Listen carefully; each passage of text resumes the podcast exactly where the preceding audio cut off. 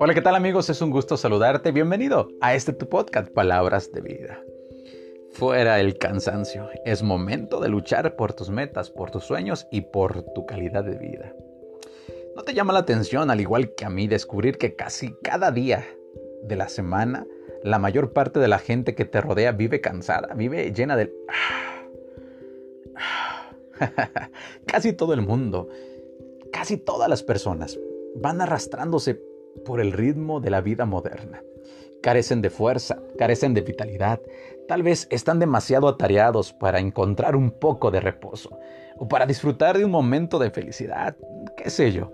Y como consecuencia de este cansancio, el día al día se les vuelve una carga difícil de llevar, una experiencia de dolor con cierta mezcla de resignación.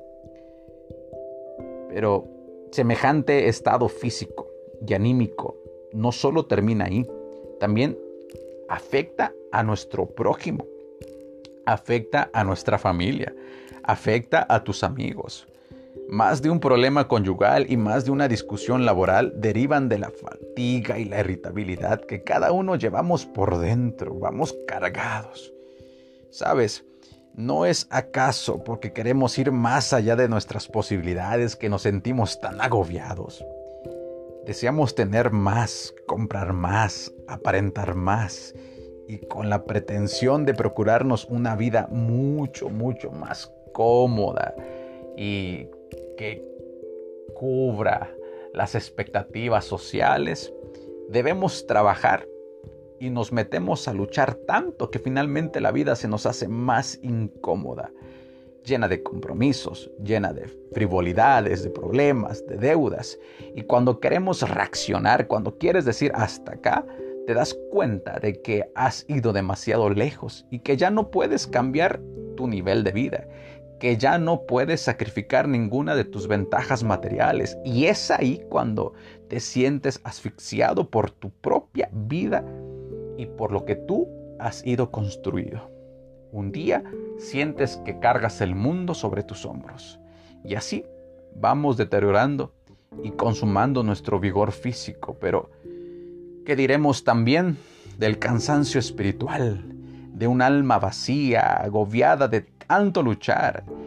¿Qué diremos de una alma con la conciencia culpable que le roba la paz interior, del corazón adolorido, incrédulo, solitario, afligido por un poco de comprensión.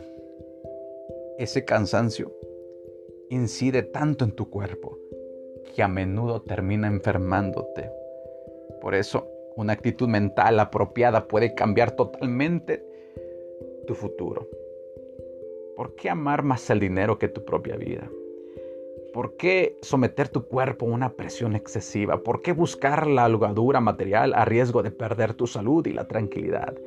Si tan solo establecieras en primer lugar tu bienestar físico y luego eh, también el bienestar espiritual, antes que las vanidades y las ambiciones que desgastan tu existencia, tendrías mayor calidad de vida.